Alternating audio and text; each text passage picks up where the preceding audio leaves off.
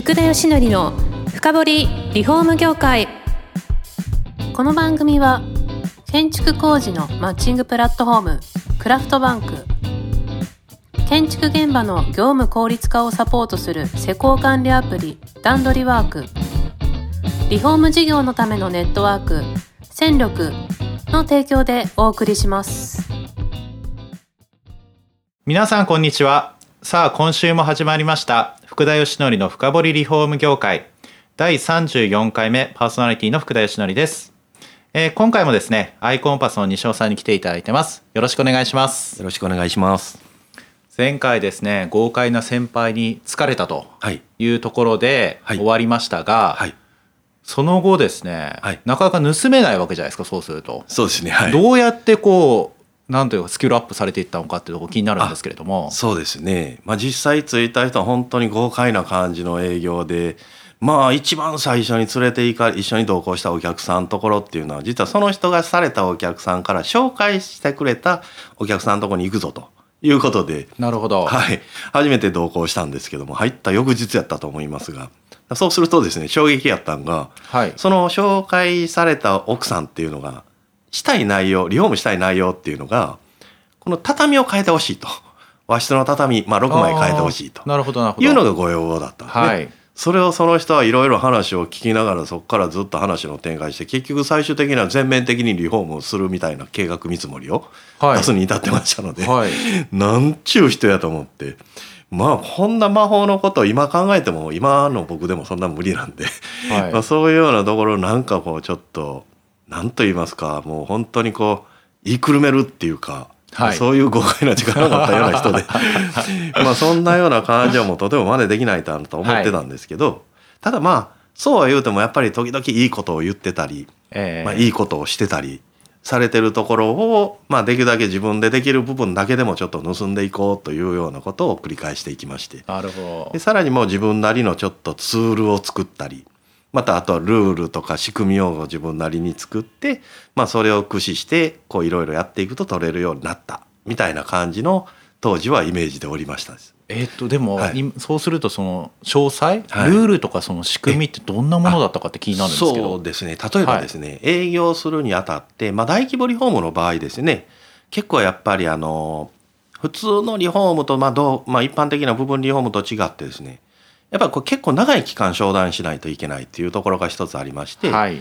まあ、そんな時にちょっと魔法のスケジュール表を言うてですねそのお客さんが勝手に契約を決めてくれるようなスケジュールの組み方とかそういうのをこうお知らせするためのそういう作ったスケジュール表とか こういうのをつつ作ったりとかですね。これ多分聞いてる人めちゃくちゃそのスケジュール表欲しいと思うんですけど。あ そうですね。いろいろ営業研修でよくさせていただいたりするんですけれど。なんか触りだけでもどういうようなイメージのものですか？そうですね。例えばまあはい。大きなリフォームって言ったらやっぱり1000万2000万3000万時には5000万6000万とかですね、はい、まあ、そういう決断をお客様がしなくちゃいけない、はい。営業さんからするとそれを最終的には商談したらクロージングしなくちゃいけないんですけれど、はい。そのクロージングってやっぱり何回も何回も下手結果クロージングどうですか？いうことになるのではい。結構緊張すると思うんですよね。そうですよね。で私入った時そっくりさん入った時に本当にまたあの兄弟子みたいな人にですねもうクロージングの時に魔法の言葉をお前なりのやつを一個見つけて用意しとかなあかんぞって言われてまして。はい。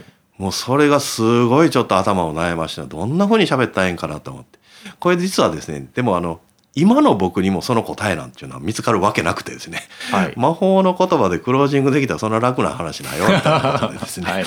だからどうにかそれでもやっぱクロージングってすごい緊張するのでどうにかいい方法ないかなと思ってはい。その時ひらめいたのはクロージングしなくていいような仕組みを作ればいいんじゃないかと。お客さんが勝手にじゃあどうするかを決めてもらえるような。はい。そういうような仕組みを作れないかと思って思いついたのがスケジュール表でした。はい。このスケジュールに沿っていくとお客さんに対してはここまでこんな流れでこんなことを私は一生懸命精一杯いろんなことを調べてはい。いろんな品物もちょっと持ってきていろんなものを想像しながら作ってきて持ってきますのでお客さんこの時点では最後は方向性を教えてくださいねみたいなスケジュールにしとくと。はいでそれをそれを毎回毎回行くたびに必ず残りのスケジュールを説明してこの時には結論くださいねこの時には結論くださいねって 言うとお客さんはですねそこまでを一生懸命無料でしてくれてるのに最後結論することが私の責任だみたいな感じのことに感じていただけると。なるいうこほとでどで実際もうその時に決断しないとかどうしよう断ろうかなって思う人はですね前の段階でやっぱり言うてくるようになっていただけるんです。なるほど。これ次回、まあ、あと2回後の時には結論出さなあかんのですよねって。ただこういう問題あるんですよねみたいなことを言うてくれるのではい。いい方向に決断してくれない理由みたいなことが事前に分かるはい。状態になるので、あとはその問題を解決することに奔走すればいいだけと。いうようなことになりますので意外と勝手に契約率が上がるっていうかですね、それ使えますね、はい、そんな感じのスケジュール表だったりまたあとはい超ヒアリングシートだったりとかですね、いやまたそのちょっと気になるワードちょっと出てきて困っちゃうんですけど。これあのはい。やっぱ大きなリフォームってヒアリングってすごい大事なのはもう皆はいさんも。はいご存知の通りだと思いますがこのヒアリングの方法によっては本当にもう全然変わってくるんじゃないかなとか、はい。まあ、そんなようなツールを結局自分なりに作ったので、はい。まあ、そういうのをこう駆使しながらやってきたかなと。いや、はい。でもなかなかですよ、はい。通常この一営業マンとしてはい。動いていると、はいそういったそのツールだったりスキルこうつけようみたいなはい、発想ってそんなに湧かないんじゃないかと思うんですよ。あ。そうなんですよね。ええ。なんかはい。きっかけみたいなのあったんですか、そうですね。それはですね新宿そっくりさんっていうのは一人の担当がもう最後まで、はい。営業からも工事も引き渡しもちょっとしたアフターまでも全部担当しなくちゃいけないのではい。結構その一つの案件のお客さんとのお付き合いっていうのはすごい長いんです。え。なのでできる限り合理的にしなくってはなかなか数を取れないっていう事情があったので、まあその私はもうすごく残業だとか朝早いっていうのがすごい嫌いでですね。やっぱり取れば取るほど忙しさを増しますので、まあ、それをなんとか合理的にできないのかなと思うことでこういう営業ツールまたは営業回数の固定化みたいなことをこうよく考えるようになりました。まあ、結局それはもう本当に自分の時間を節約するためみたいなまあいわば横島な考えみたいなところから発展してるんですけれど。なるほど、あんまりどうなんですか？その、はい。同期の方とか、はい。まあ従業員の方他にもいらっしゃると思うんですけど、あ。そういう発想を持たれてる方って多くなかったんですか？ああの時々いました。はい、はい、なのであの本当にこう施工図を作るためのあのシステムだとかあの会社に提出しなければいけない書類だとかお客さんに出さないといけないツールだとかみたいなことがこうパッと一撃でこう揃えれるようなシステムを組んだやつがいたりとかですね。へいやもうめ今多分今何も使ってんじゃないでしょうかねそのシステム。あええ。結構あれなんですね、はいじゃあそっくりさんってその社員からこうアイデアが出てこう会社全体効率化するみたいな。のも多いと思いますあね。あるんですね、はい。はい。結構やっぱりあの数がやっぱもう2,000人ぐらいはい。営業されてる人がいてますので、はい。やっぱあのすごい人がいっぱいいてるんですよね。はい。はい、いやでもすごい人がそういう意味ではですよ、はい。2,000人いる中で、はい。結局1位になったっていうことはわけじゃないですか。そうですね。はい。いやそういったツールとか作ったっていうのも当然要因としては分かったんですけど、とはいえ今みたいにえ他にも工夫されてる方がたくさんいたと、そうですね。なはい。なぜこう1位になれたと思います？そうですね。もうはい。本当にまさにおっしゃる通りで、そういうツールだとか工夫みたいなことがこうなしたっていうのは一理あるんですけれども、はい。なので当時なんでそんなに取れるんですか？なんでそんな継続できるんですか？みたいな質問をよく営業、まあ、後輩とかですね、ええまあじょまあ、先輩とかからもいただくこともあったんですけど、まあ、その時私は偉そうにそのようなことをですね、まあ、つべこべつべこべいろんな説明をしてたと思うんです。はい。ところがですね今今の仕事をやりだしてですねそういうことは多分まあ一つの要因ではあるけれども取れていた本質的なもう圧倒的な理由じゃないなっていうのは今は本当につくづく思ってですね。なるほどはいはいというのはですね今まああの、えっと、最初にご紹介いただいた通り、まあ、大規模リフォームを専門に、えーリフォーム会社さんを紹介するお仕事をしてますので、はいまあ、いわばお客さんと業者さんとの間に立って中立的な立ち位置で結構お客さんと相談賜るんです。うーんはいそうするとお客さんって本音でお話をされるんです。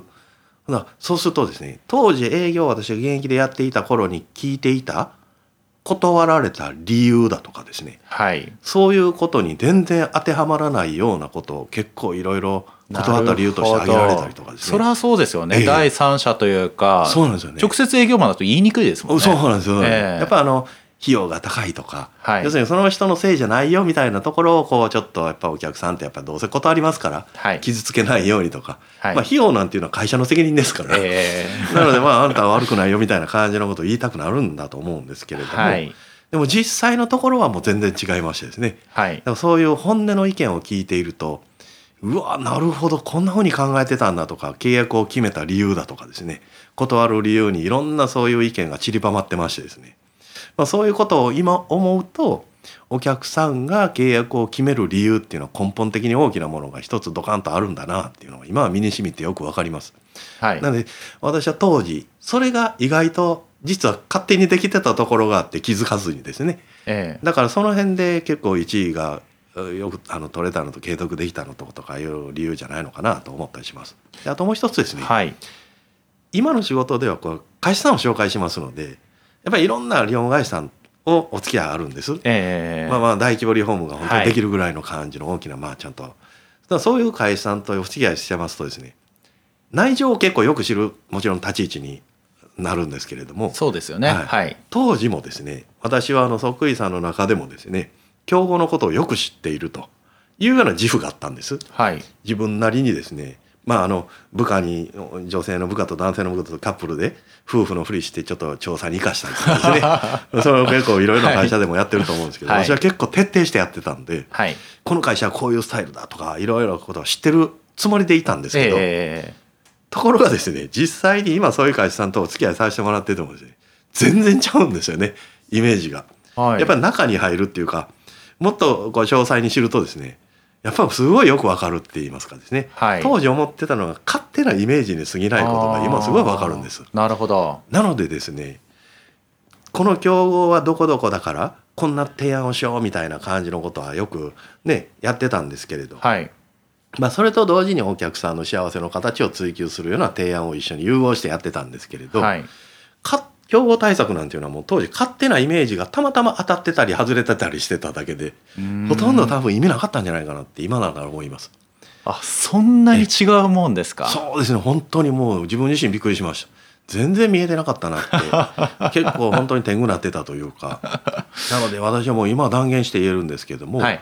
お客さんにプランとか提案をするのっていうのは競合に勝つための提案をするべきでは決してなくてはい。お客さんを幸せにするためのプラン提案をするべきだというそっちにこだわるべきだというふうに強く思いますですね。なるほど、はなので、はい、あとリフォーム会社今ためになったのはあれですね。表面的な表競合調査はしても意味がないってことですね、まあそう意味 そうですね。意味あ意味がないと言うたらもう行き過ぎてるのかも分かりませんけど、はい。私的にはそんな体験でしたですね。実際にこうお付き合いしてみると、えどういうとこが違ったんですか？そのまずはやっイメージとぱりあの例えばまあ夫婦とふりしてこう行って提案とかしてもらうんですけれども、はい。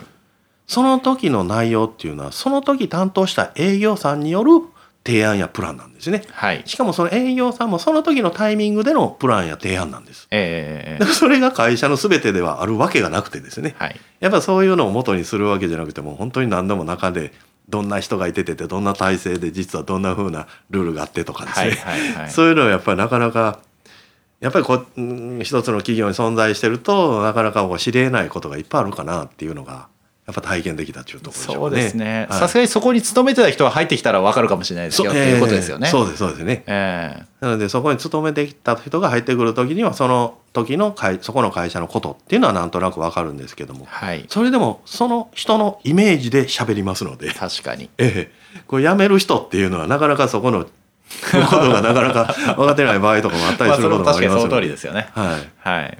なるほど。なので、はい。い、やすごいいいキーワードでしたよね。その競合っていうよりはお客さんの幸せとかを追求した方が良いと。そうですいね。うことなわけですよね。はい、私はもう本当にそのように思います。はい。あとあの営業所でも1位になったわけですよね。あ、そうですね。はい。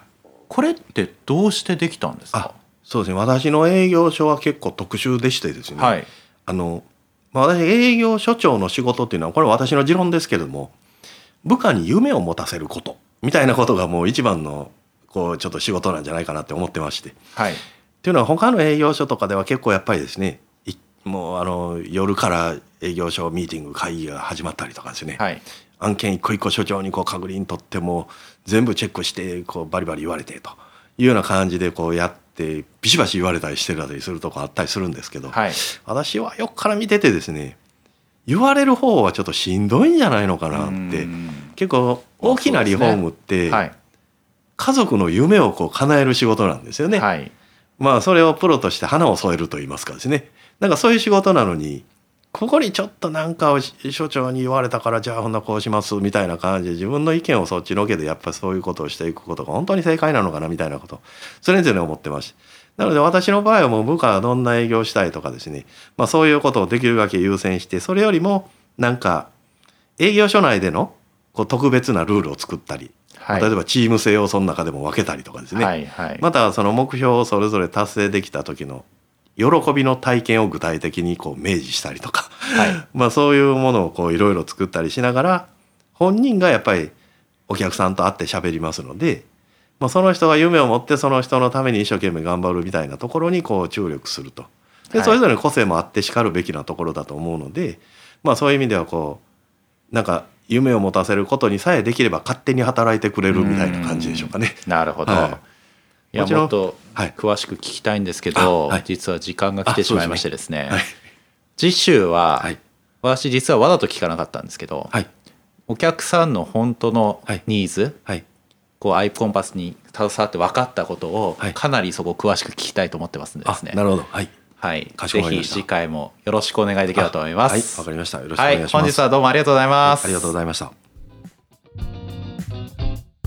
この番組は住宅業界に特化したコンサルティング会社ランリグが長年業界の今を追いかけてきた福田義則をパーソナリティに迎え確かな実績を持つスペシャリストを毎回お招きしてお送りしていきます。